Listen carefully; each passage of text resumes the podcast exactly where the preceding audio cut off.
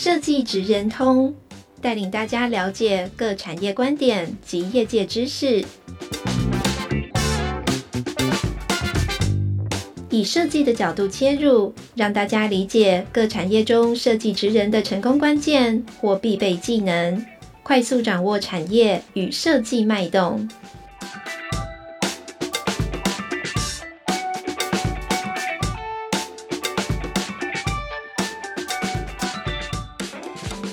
各位听众，大家好，欢迎大家再次来到了设计职人通。那我是今天的主持人莹莹。那呃，这次非常开心的，那邀请到了出乐通信的负责人呃楚炫初楚楚。那我们请楚楚先介绍一下自己。嗨，莹好，嗯，哇，你好厉害哦，把球丢给我。呃，其实那个我跟莹莹算其跟那个设计研究员，其实我们算是呃合作很久了啊、哦嗯。那就是谢谢长年以来的照顾。嗯，那这一次的话，因为就是呃受到这个莹莹的邀约，那来分享一些可能我在做这个设计类的这个口译翻译的时候的一些这个经验分享。嗯，那其实楚楚自己还没有稍微介绍的是，因为其实我们会邀请楚楚，是因为呃，楚楚他在过去当中呢，他帮过很多就是日本知名的，就是像是建筑师啊或设计师，他担任的就是单杆翻译这个角色，所以他在这个角色当中，他非常细腻的把呃设计师或是建筑师这个很细腻想要传递的一些精神都把它传递在里面。那因为呃过往我知道楚楚你不是就是专职在做翻译嘛，那其实也是经过了好多个工作。然后才走到了就是翻译，尤其是在专职在那个翻译设计领域相关的行列。那也想要再透过今天这次机会，想要跟楚楚讲那个询问一下，为什么会从这个这么远的一个距离，从过去是一个新闻，在新闻相关的一个呃，就是呃那时候在制作新闻相关的内容，然后到现在会做到这件事情。那也想请楚楚先分享一下。好哦，呃，我知道今天的主题虽然是设计，但就简单一下，可能就会跳到有一个是呃直癌的一个呃算算是一个非线性的一个转变哦。其实我呃原来念的就是新闻哦，呃会从新闻，然后这个呃转到就是目前这个工作领域的话，简单的来说就是呃其实我。应该是说一开始呃念新闻，那其实是在电视台哦、电子媒体那进行呃担任的，其实是包括编辑，还有国际新闻的编译。那之后后来就是在去念研究所的时候，在毕业之后再回到台湾，其实一开始是在一些呃日商的智库里面，然后呃是去辅导一些日本厂商他们来台湾投资。我自己就比较不会像是有一些同业的同事，他们可能一开开始就是呃，也是在学校的时候念的，可能就是语文的专业，然后后来再去念就是翻译或口译相关的这个研究所。那我自己的话就比较不是走这样子的路，我大学念的是新闻，然后研究所念的是国际关系。呃，那我自己是觉得就是呃，可能我不是没有像这样学长学姐或老师这样子的一个呃科班出身啊，呃，我提供的另外的呃，可能也许有一种。不一样的这个直来的表现，就是我自己还蛮感谢，就是其实我自己呃，因为有过一些不同的工作经验，所以在后来未来就是等到真的专职在从事就是翻译沟通这个角色的时候，呃，我觉得。可能呃，在很多地方，我觉得也是过去的经验对我来说也还是挺有帮助的。尤其是呃，过去的在新闻工作的时候，呃，其实呃，对于一些基础的，像是呃采访啊，或者是编辑，都有一定的这个熟悉度。因此，其实常常在协助一些。譬如说，像是呃国外的一些大师或讲者来，他们其实是经常会需要接受采访的哦。那在这个部分，我就会比较快可以去 catch 到。可能媒体他们想要听的是什么，重点是什么，然后或者是协助我们的这个讲者或者是受访者，他们去呃，比如说不要太紧张啊，然后去呃面对就是像对他们来说，在台湾是比较陌生的环境嘛，对。那以及是因为呃那个时候我曾经是在日本的智库呃担任这个辅导日商来台湾的呃这样的一个工作，等于是。那算是经济部的一个案子啊，那我们等于是作为就是外商进到台湾的一个呃投资的窗口，嗯，那我觉得在那个时候，其实也是让我知道说，呃，怎么样去呃帮助一个就是外国企业，他们要来进驻到台湾的市场，然后方方面面可能是从法规也好，然后或者是在各方面在寻找一个呃策略合作的伙伴啊等等，或者甚至于是拓展业务也好。那我觉得这个部分其实有时候跟社研院的可能一些呃顾问的工作其实也蛮像的，对。嗯、那我也蛮感谢有。那段时间的啊一个训练，所以其实因为口译其实分成很多不一样的这个表现方式，当当然也有像一般我们说像大型的演讲啊，或者是呃像是记者会啊，哦呃，然后甚至于是像是一些课程啊这样子的一个呃。同步或逐步的口译。那除此之外，其实呃还有很多时候是要陪同，就是比较类似像譬如说是随行口译的部分，其实也有很多是台湾跟日本之间的交流。因为我自己本身是日文嘛，日文的部分，嗯、因此可能就是会有台湾的企业想要呃或者台湾的厂商品牌想要进入日本市场，那或者是日本的企业品牌他们想要呃进入台湾的市场的时候，那我觉得。口译其实都会是可能是第一线的一个沟通的桥梁，对，嗯，那我也想好奇问一下，就是说啊，因为呃之前就是毕竟楚楚的，就是。之前是在譬如说像是在呃日本智库的公司工作，或者在新闻媒体界工作，我觉得就是它毕竟是一个很稳定的一个工作。那呃像其实我觉得就是由我们的听众来讲，有很多学生，当大家都在稳定工作工作的时候，要如何愿意去放下现在自己现有的一切，然后离职，然后最后就是想说啊自己接案这件事情本身它会是一个挑战。那时候是怎样的冲动之下去做这件事情？呃，我觉得对于呃，可能很多一开始是先有一份正职工作，然后后来再转呃自由业，不一定是口译哦。我觉得是各行各业都好，就是说呃，可能后来变成是自己接案子哦，自己接案，甚至于是自己成立工作室或者是呃公司哦。呃，这个过程来说话，我想大部分呃，以我自己的经验来说的话。我其实做过很多就是不同范畴的工作，包括其实在呃台湾本土的企业去进行这个新事业的开发，当然也是和就是日本的合作有关系的哦。除了刚才我说的智库以外，那包括在广告代理商哦，呃，然后是呃去协助一些可能是教育的课程或者行销的课程这这些方面的这个工作。但是我最后的一个正职的工作，其实是一间日商的设计公司哈。既然在设计公司待过，是的，是的，所以我。出过一本，我写过一本包装设计的书啊！啊，真的假的？我也不知道。哎，贵院的图书馆里面有，哦，所以我们。我们本院图书馆还珍藏你的书，我应该珍藏来看一下。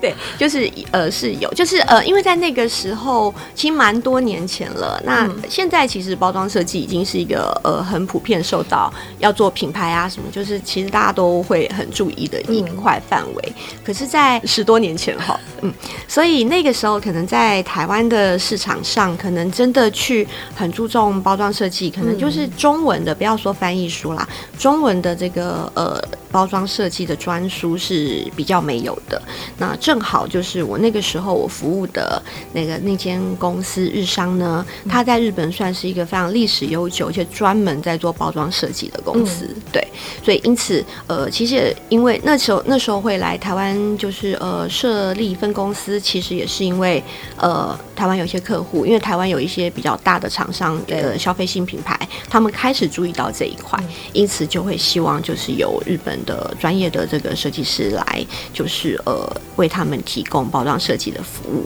所以一开始是因为这个样子，然后呃那个时候可能台湾开始才刚开始会开始很注重包装设计，但是其实呃可能那个时候比较多大家都是平面设计师，对，然后呃比较不知道就是呃其实这个专业还是有分的嘛，哦，嗯，所以因此就是呃那个时候除了呃在来到台湾那服务台湾的客户以外，其实也就有很多课程，对，就是有其实有蛮多单位就是会邀请我们，对，然后去分享，就是说包装设计哦，应该要怎么做哦。那所以在这个部分，其实呃也要感谢，是因为那间公司就是呃让我在就是其实我不是学设计出身的，对，但是在呃策略的部分啊，哦，然后或者是说在企划的部分。因为在那间公司，所以让我，而且因为也是不停的去上课，对，呃、就是我是口译嘛，就帮我的老板，对对对，然后我自己其实真的是获益良多。我常常觉得担任口译这个工作，其实很幸运的一个地方是第一手的资料，然后真的是自己可以学到很多新的东西。那尤其如果说正好那门专业又是自己很有兴趣的这个内容的话，那就是真的是很有意思。对，所以应该是说我的设计的基础可以说是因为。为那间公司服务，对，然后呃开始奠定起来的。后来慢慢就是会有一些主办单位就会觉得说，呃，希望我去上课啊。然后后来或者是说，哎，那他们也希望邀请一些呃日本的其他不同领域的这些设计师哦，然后来台湾去做。因为其实台湾一直都会呃。很多的这个讲堂啊，或者是工作坊，都会很希望能够取经日本嘛。那毕竟呃，就是喜好还蛮相同的，而且又很近，所以就会希望透过我是不是可以协助联系啊，然后呃去邀请就是日本的讲师过来。后来就是这样慢慢慢慢，后来又变成说，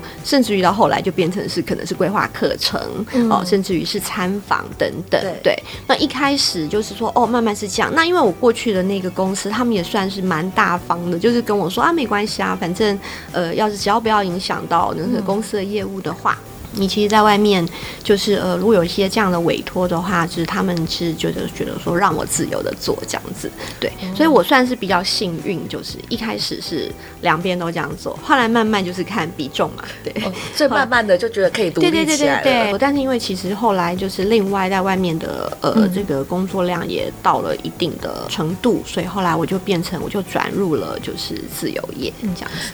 那因为楚楚这边。做了很多跟设计相关的一些翻译的一些工作，那可是即使是跟设计相关的，因为设计的面向太多了，有很多不同的领域。那有没有遇到，就是有没有什么时候会遇到，就是当呃这个设计师或者是讲什么话，你可能会有一些理解上面的困难的时候，这时候你该怎么办？嗯，我觉得其实呃，如果只是在呃单纯的就是在翻译上哦，对，呃，如果。就是觉得说，哎，好像他这句话我不太理解，他到底想要表达什么的话，嗯、我觉得这个，因为其实大部分的时候，如果是呃，就是佛心的主办单位，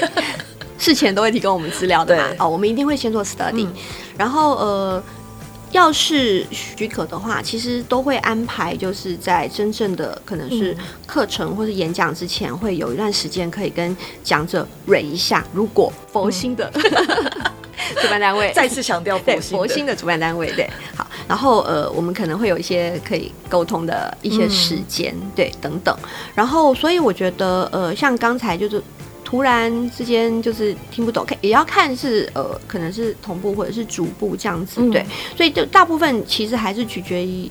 一开始的这个呃功课，尽量当然是希望可以做满一点哦，嗯、那可能就会减少这样的发生。那我觉得应该比较多那个一句话听不懂这个东西，或者说一句话不太确定他要表达什么的话，嗯、我觉得这可能是一个呃比较呃短暂，甚至于说你可能比较小一点点的问题。我自己因为嗯，可能我除了在就是可能单一的一次性的这样子的一个、嗯、呃。口译哦，就转沟通者以外，其实我后来其实担任蛮多，比较多是长期的案子，然后可能我是 support 的一个一一间事务所哦，可能当然是创意类或设计类的事务所，那去对台湾这边的企业，那我觉得那个中间会发生的那个彼此的可能是文化的冲击也好，嗯、然后可能是呃那个对于这个两地不同的国情也好，那个中间会发生的一些认知的落差。差，我觉得这个才会是其实是比较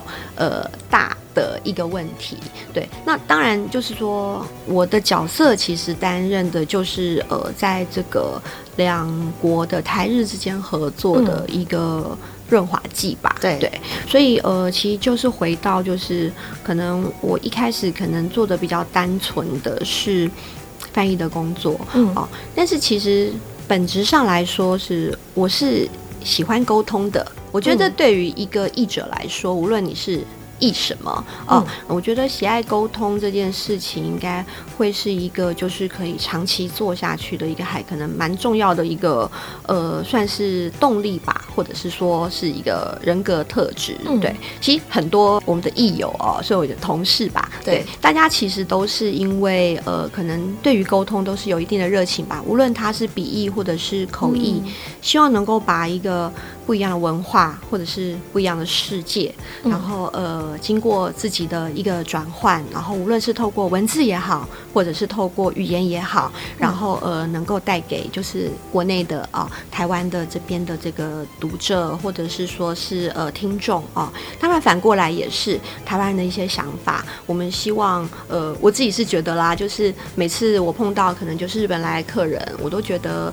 就是自己也算是就是某一种代表。台湾吧，对、嗯，虽然说是小小的个人的力量，可是我希望每一次来的这些讲者啊，然后这些客人企业，他们会因为透过我觉得更了解台湾，然后更喜欢台湾、嗯，对，这也是我自己在做。后来就是延伸出来，就是可能是不光只是一场活动，或者说是、嗯、呃一个课程啊、以外，我会做比较多长期性的，然后去帮台湾和日本的两个呃企业也好，品牌也好。在合作去 support 他们合作的一个很重要原因是，呃，我自己是还蛮喜欢沟通的，然后我很希望就是呃，大家可以手牵手，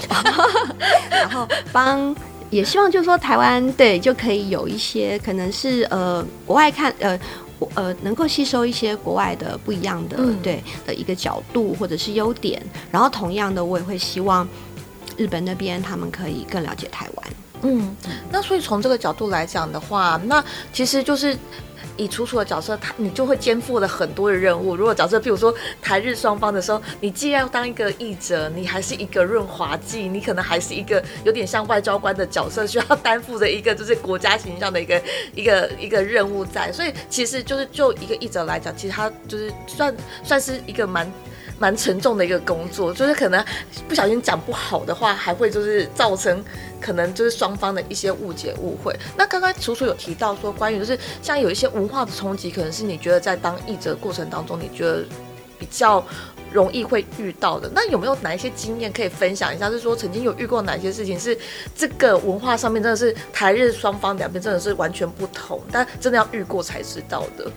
呃，我觉得当然，其实其实现在的那个情报啊，就是都很公开透明，所以我觉得早期的那种文化差异性感受会比较深。可是后来就是这几年，嗯，因为其实就是什么东西，甚至于有时候很多人会觉得，我也不需要透过专业译者啊，我大概上个网，然后可能就是找一些翻译软体什么的，我大概也是可以猜个五六成，哈，等等这样子的。所以我觉得那个文化的差异可能会。会越来越小了，而且那个情报的落差其实也越来越小，几乎都是同步，大家是随时随地都可以透过网络，然后可能去了解最新第一手的资料。所以也许很多人就是会在问说，那译者在这个时代，哦、呃，就是说，当然以我们就是来看，当然觉得说，哎，那些翻译软体不可能是代替，至少在目前啊、哦、是不可能代替我们，但它的确也变成一个很方便的工具。对，嗯、那所以就是说，到底那人在这个呃这件事情上，在国际交流上，或者说在呃不同国家不同语言的这个理解上面啊、嗯，我觉得可以做到的事情，呃，应该是说，呃，以前可能会觉得差异很大的，但现在可能因为有更多的了解了，那个差异会变小。但是有的时候还是会有一些呃比较细微的东西，或者是习惯的东西、嗯，那也会变成说，比如因为我接触的主要还是日本人嘛，日本企业，呃。日本企业过去就是算是比较保守的，所以他们可能对于呃台湾，甚至于就是说嗯中国、东南亚哦、欧美的话，他们算是接受的比较快哦。对，可是就是说可能就是有很多地方他们可能不一定是很了解。但是现在你其实也知道，就是其实他们也是全世界都走透透了。对。对，然后如果你在中国有做过合作的话，你来到台湾，觉得台湾人真的太好了。然后也开始慢慢可以去了解说，譬如说会有点小迟到啦，哈，或者说是其实就是呃非常的热情啦，嗯嗯，或者是说你知道，就是其实如果说像譬如说一个很简单的地方，因为台湾现在就是几乎所有的联系，大家就是都要给你加 line 嘛，就是但是其实在日本的话，就是没事不会加 Line。好，可是如果说他是一个会常常跟台湾啊、中国就是跟国外接触的，呃的一个公司或者是工作人员或什么也好的话，他们就会知道哦，那个要加。可能中国也去做微信吧，然后如果在台湾的话加 Line 什么的，就是就是非常普通一件事情，超级。因为我这几天也是很忙，就是国境打开之后，其实就开始日本那边很多就是客人啊、嗯、公司啊就来了。真的是超级好笑，就是根本不认识，马上就说我要给你加了。你是说现在日本人也知道这个习惯？不是，是台湾，是台湾 就立刻冲过来，第一次见面要吃饭，然后就说：“哎、欸，我给你加了 Line 这样子。”然后就就很好笑。那后来就甚至有那个日本人跟我说。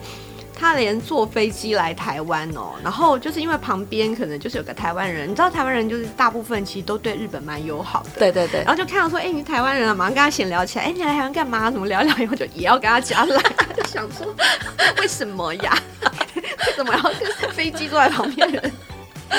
可是台湾人就很可爱嘛，就是大家就第一个想说，哎、欸，就加个 line 嘛，以后就算不联络也没差，就加一下。所以像比如说这个地方就是一个很不一样的一个，对对对，对。可是就是说，当然就是说，呃，现在很多人大家也就习惯了，就是说，哎、欸，会加个 line 呀、啊、什么等等的，对对对，对。所以我觉得说，哎，话题扯远了。那个那天就是昨天晚上那个饭局，就是后来就是呃，因为开会开完以后，就是说当然就是呃，台湾这边的企业就说，哎、我们就请个吃饭，去吃饭的时候就忽然之间就说要冲过来说要加 Line 这个，就是觉得对印象很深刻，因为呃也算是蛮久了，大部分的这些日本人这一波过来的都是可能三年来第一次来。台湾之前都不行嘛，对。对，所以可能大概是从嗯十月开始吧，陆续一开放，陆续开始有来了之后，我觉得说哇，大家忽然间，因为之前其实都已经视讯会议有碰过了，对，可是就是没有面对面的，对对，对，去那个相处，对，后来就一面对面马上加 Line 这样子，对 我觉得 是。对对对，就是真的是像这个地方就会很不一样。嗯，对，那应该会有遇过，譬如说举例来讲，因为毕竟你楚楚是当中间的媒介嘛，那有的时候，譬如说，因为楚楚有很多案子都是业者跟就是日本的设计公司一起合作的，那有的时候你当这个润滑剂的时候，譬如说遇到。呃，譬如说，台湾的业者真的是给了一个很过分的要求，要求楚楚你去跟日本的设计公司去讲，应该会有这样的状况嘛？那通常遇到这样的状况，你要如何去做两边的一个协调？嗯、呃，我觉得我自己，当然，我觉得那个职业道德是非常重要，所以首先我会先看谁付我钱。如果今天是业主付我钱的话，我当然是要想尽办法帮业主，就是争取到他们希望的。对，如果今天是日方，就是是设计团队来呃付我钱的话，我当然要想办法捍卫他们的创意。对对，所以我觉得这个，可是当然了，我尽量还是会以持平的方式，因为呃我自己的话，因为做很多可能是呃建筑设计相关的呃这个一些呃案子，所以你知道，就是台湾的开发商，毕竟。不要说台湾啦，开发商就会比较霸道一点，对，因为很大嘛，全世界都一样，案子很大嘛，对对对。然后对于开发商来说，设计其实只是很小一环，嗯，对，因为其实那个营造啊，那些什么花的钱更多，设计费其实是零头，嗯，对。可是。呃，他们会愿意，就是说，呃，去请到外国的设计师，一定都是因为，当然是希望透过有这个建筑师的这个名气啊，哦、嗯呃，有这个附加价值，对，所以。大部分来说，可能呃，我算比较幸运，就是说，因为可能就是合作过的这些建筑师，可能如果他们都是比较有名的这个事务所的话，嗯、其实台湾业主大部分会还蛮礼遇的啦。对，嗯，那只是说，就是你知道，刚开始都一定会说好啊，随便你设计，什么都好，哈。可是后来要算这个预算的时候就，就哎什么都不好，就这个这个设计怎么那么花钱啊？对，呃，可是一定会要有折冲。那我觉得其实因为设计师毕竟就算是建筑师也一样，毕竟不是艺术家嘛，所以其实当然还是要以解决问题、服务客户哦，也是大部分其实国际级的这样子的大师或者说事务所，他们其实都会有，而且加上法规啊各方面都不同，对，所以其实。都是会有意愿互相，大家就是互相配合、互相理解的啦。对，然后呃，如果说今天，但是至少就是说，如果今天知道说有发生一件事情，对于两方来说都是。那个理解中间的那个鸿沟比较大的时候，对，那至少就是说，在我呃对于两方的了解下，文化的理解上的话，我用一个比较柔软，或者是说对方比较能接受的一个表达的方式去说，嗯、对，那其实呃到头来，至少在我协助的这些案子里面，比较少。没有，就是倒不至于有碰到，就是真的不欢而散的。但我们像比如说，我最近接到一个，这个不是长期合作的对象，但是就是说，哎，正好反正他们来台湾的这个参访有一些需求，也就真的有，也才这两天是去拜访了一个之前闹得不欢而散。但是因为现在毕竟就是。疫情，然后国境开放了，就是三年不见，总是仇恨放下了是是是是是，然后就说，哎，我们还是就重新大家在那个，对对，握个手这样子，对，也是会有这样的情况，对，嗯，那其实楚楚因为做了这么多的呃，就是译者的这角色，然后其实慢慢的也开始跨出，就是不只是当一个译者，那因为。刚刚听到楚楚也有提到说，在日就是在日本的设计公司的这段经历的时候，也开始做一些关于设计相关的企划。那像对就是在这疫情三年期间之内，我想应该对翻译的影响很深嘛。然后就是从原本可以就是呃面对面的去就是做口译，然后到后来转为就是可能就是比较多的时间都是在从事笔译这件事情来讲的话，那对对你来讲，你觉得就是嗯。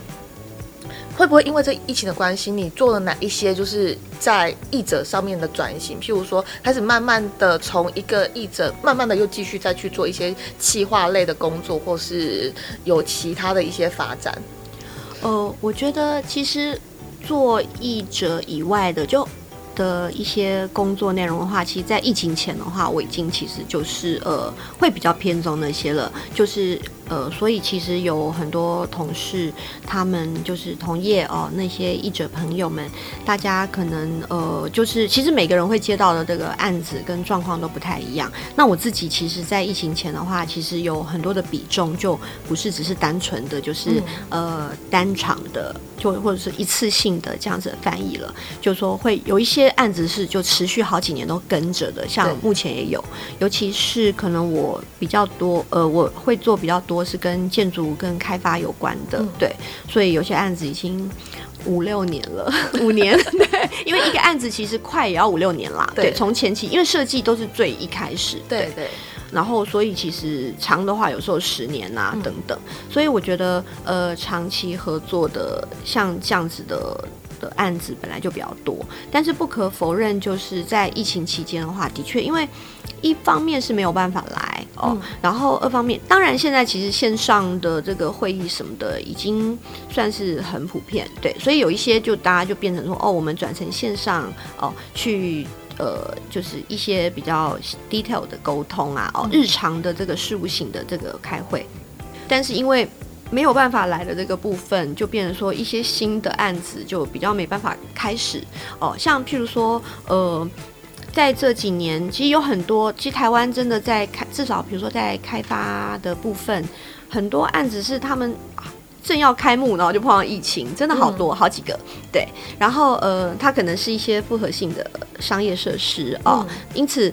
就会变成呃，比如说他们想招商，想找日本的品牌，嗯、可是其实是日本也没办法评估，因为他也没办法来台湾。你这种这种东西，你要到海外市场的，我不太可能透过一个线上，然后就要签成，对，就比较难。所以这也是为什么，就是这一波好像蛮多，就是呃。很快的，就是有日本的企业想要过来，日本品牌想过来。嗯、不过，呃，在疫情后的话，现在会有另外一波，就是因为现在就是大家知道日元跌得很惨嘛，对，所以其实是反而就变成说日本很多过去其实呃台湾的品牌要进军日本市场，就是相对来说门槛是比较高的。嗯、我想莹莹在做那个对对对 PGA 等等很多想要协助我们台湾的品牌，然后打进日本市场，因为大家知道日本市场真的是竞争非常激烈，然后对，然后对。产品各方面的要求非常的高，是蛮难的。但是呃，因为现在就是呃，因为日元就变便宜的关系，嗯、所以其实有很多不同产业的哦、呃、的那个台湾品牌哦、呃，那也有有一些就变成说可能是餐饮啦哦，餐饮的部分，然后或者是甚至有台湾有开发商啊或什么，就已经想要去日本去哦。呃看土地啊、不动产啊，对。对对，然后或者是说，呃，就是有一些品牌觉得说，因为日本其实还蛮喜欢台湾的餐饮嘛，嗯、对，那这一波的话会是可能是疫情前比较没有的，但是现在因为大家就是会觉得说，哎，进入新市场的时候，现在可能是一个好时机，无论你是要购买。不动产的部分啊，或者是说你现在就相对，就算你是想要开店，你的投资什么的话，也比疫情前的日币因为便宜了很多，所以也有很多的台商是有兴趣要过去，所以反而到就是对比以前，就是在疫情之前，就是很多都是可能就是日本的设计师到台湾与台湾的开发开发商合作，到现在有可能在疫情之后变成是台湾人过去到日本这边去发展，所以就是就译者的角度来讲，你知道随着他们就是有点。到了日本去这样子，呃，对，也也会有这个可能。那只是说，当然现在就是大家都在想，可是实际上就是说，是不是真的可以就是落地执行的话，可能还需要一段时间酝酿，因为也不是说日元便宜这件事情就、嗯、呃有这么容易进入啊。对，对对。只是说相对有兴趣想要尝试的，因为毕竟在台湾闷了很久了嘛，嗯，所以其实呃最近这一波来的日本人都呃，譬如说我在东京的，就会一直讲说。因为现在中国观光客虽然还没回去，嗯、但是就是他说，嗯，那个一到周末啊，整个比如说表参道啊、青山啊，全部都是台湾人跟韩国人，他 们走在路上都觉得，哎、欸，都听不到日文哎，就是很多爆买的，因为现在日本就是日元便宜嘛，对，对。就是超级多的这些台湾跟韩国人就是都过去了，对，嗯、所以呃，我觉得大家当然除了观光以外，对，那所以其实我觉得就是很多，我也听到。到好几间台湾的品牌，嗯、对，都是已经陆续就是从可以开放，甚至于在比较疫情期间更早一点的时候，他们他们如果有一些比较特殊的 visa 或什么，就已经开始去探那边的市场了。然后现在一开放，好几波都听到就是台湾品牌过去那边探路，嗯、想要去找点啊，然后或者说去看看市场这样子。嗯，那就是其实楚楚楚，因为你的职业职涯生生涯是不断的变化嘛，就是从新闻，然后到了可能智库的研究员，然后到了设计公司里面的就是整个就是企划担当，然后到现在译者，那有没有下一个工作也是你很想挑战的？想要就是从译者的身份，就是譬如说举例来讲毕业之类的。很想退休哎、欸，很想退休吗？那你退休还不到退休的门槛，好不好？没有啦，应该还有好好几十年吧。真的没有，其实应该是说，呃，以后未来的话，其实真的，我觉得，呃，未来的市场无论如何，这个担任一个沟通者的角色，我觉得这个其实还是不会变的。对。呃，事实上，虽然说我可能看起来直癌是比较跳痛，对，但是这个沟通这件事情其实没有改变，那它也是我喜欢的，所以其实接下来其实我觉得这个主轴是不会变，那只是呃，我觉得虽然说我是从这个译者出发，然后去做了很多不一样的尝试，那我觉得就说呃，应该说。跟设计来做一个呃类比好了，其实我觉得我未来职业规划可能也是现在很多就是设计业设计师哦，嗯、他们也可以去思考的，是有一点类似，就是尤其是这一波疫情开放之后，呃，开始很多的呃日本的企业啊，或者是设计公司哈，设计师他们来以后，我自己就很深刻有感，就是呃疫情后的这个日本啊，比如说他们在做设计或者是创意的，我看到很。多，因为日本的设计其实本来就是走的很前面嘛，对，对，所以呃，他们现在已经比过往更加更加去注重，就是呃，不会再去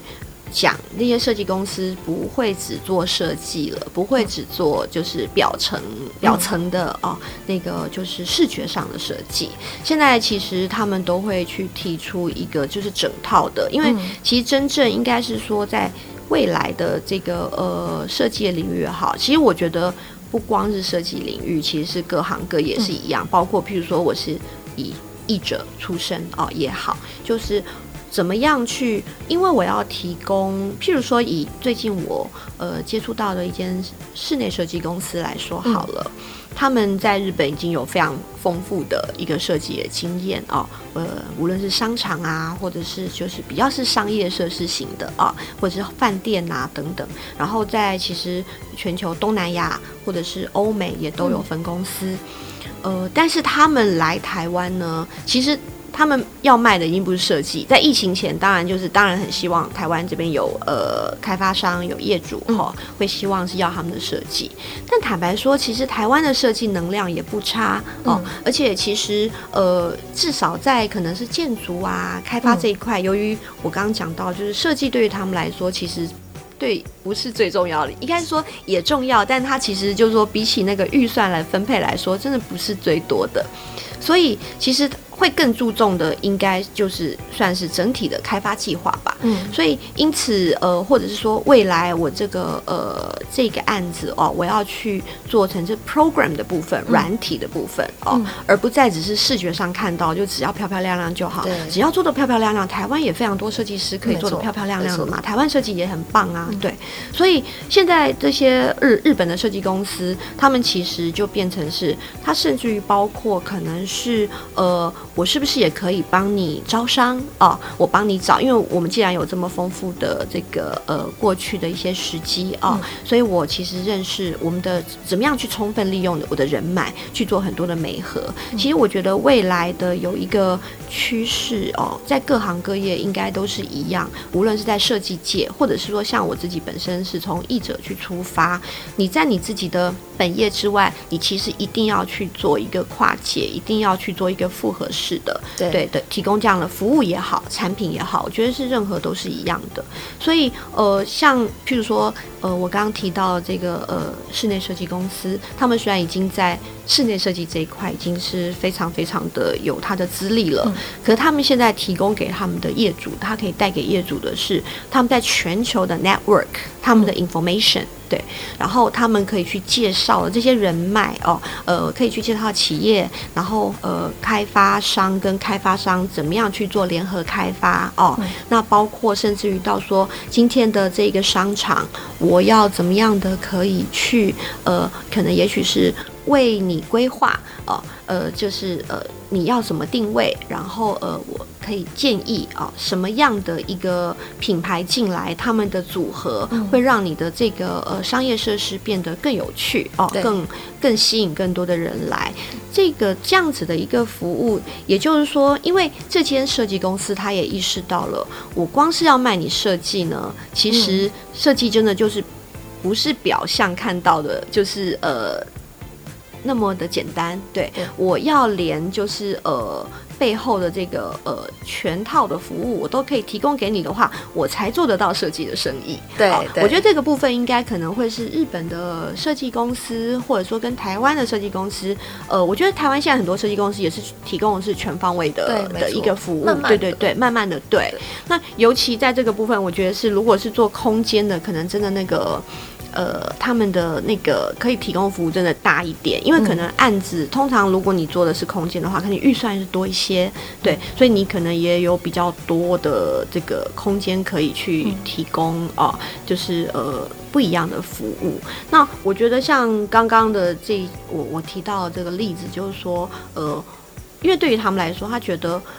我要先帮你把案子。千城哦，嗯、可能是日本的开发商对台湾有兴趣，嗯、因为我们知道，譬如说像三井啊、三菱啊，现在在台湾就做不错嘛，那都是商业设施。对，因为过去台湾的建商或开发商都倾向，反正就是哦，我们如果住宅区这个这块呃这个地点好的话，我们就是卖豪宅，卖了房子。回收最快，然后是最简单的。但是因为当然也是受限到，比如大城市的话，那个腹地有限嘛，而且再加上现在有很多公办的哦的的。呃，开发的话，其实都会要是复合式的设施。跟、嗯、台湾这一块，就是应该是说，在做这个复合商业设施的规划这块，还是没有经验，没有那么丰富的。所以，对于就是说日本的设计单位来说，他觉得说，哎，我帮你，比如说，呃，日本的开发商如果来有兴趣来台湾的时候，我们去找一起合作开发商，我们做共同的开发，然后呃，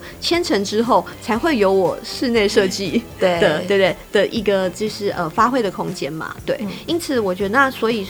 到包括到你的案子落成之后，呃，在这个呃，我帮你去规划里面的就是呃，怎么样的商场的定位，那我怎么样帮你去找品牌进来啊等等。呃，我觉得就是。呃，这这只是一个举例，但是我觉得未来其实，在各行各业，如果我们不能提供给我们的客户啊、呃、一些附加价值的话，你蛮难只守在一个点。至少我看来啦，啊、呃，你蛮难只守在一个点，然后就觉得说我永远只做这件事情就好。对，因此，嗯，我是觉得这是我看到了，就是呃，疫情后现在很多呃设计公司或创意公司，他们就是呃开始做的一些改变，对。